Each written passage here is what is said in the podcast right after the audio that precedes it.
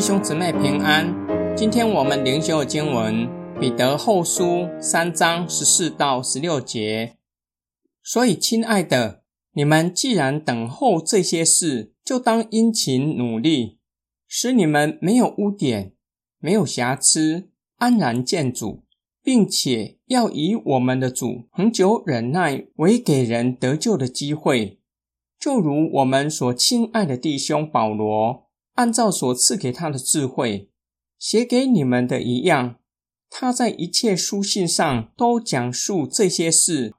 在这些书信中，有些难明白的地方，那不学无术和不稳定的人加以曲解，好像曲解别的经书一样，就自取灭亡。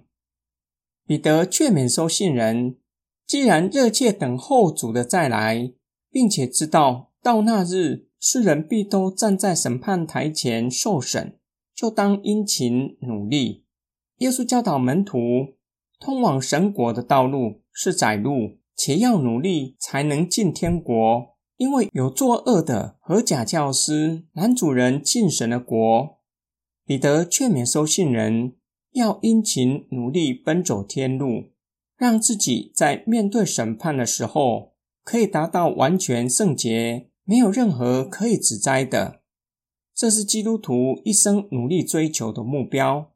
彼得再一次的劝勉收信人：主不是迟到，而是忍耐宽容，为要给人悔改的机会。彼得并且表明，不是只有他一个人持这样的见解，使徒保罗也是这样理解。保罗使用上帝赐给他的智慧，也教导收信人相同的信息。彼得警告收信人，保罗的话确实有些难明白的地方，不要像假教师任意曲解保罗的话，好像曲解其他的经典一样，会自取灭亡。彼得将保罗书信放在和其他经典同等的地位，也就是看待保罗书信如同圣经。具有绝对的权威。今天经文的默想跟祷告，今天的经文教导我们几件事。第一件事，我们知道我们的一生都会面对罪恶和试探，也知道无法在今生全然成圣。然而，追求圣洁、行事为人无可指摘，是我们一生努力追求的目标。第二件事，圣经的教导是一致的。在历史中工作的神，虽然使用不同时期、不同的人，将他的话语书写下来成为圣经，圣经的内容却是完美的前后一致。第三件事，彼得跟保罗是我们效法的对象。他们虽然曾经在侍奉上有歧见，立场不同，并不是竞争对手，更不是敌人。况且，并不是永远都是如此。相信敬畏神的人会在圣灵的光照之下，看见自己需要调整的地方，也会看见对方强的地方，能够互相欣赏，彼此顺服，在主里同工。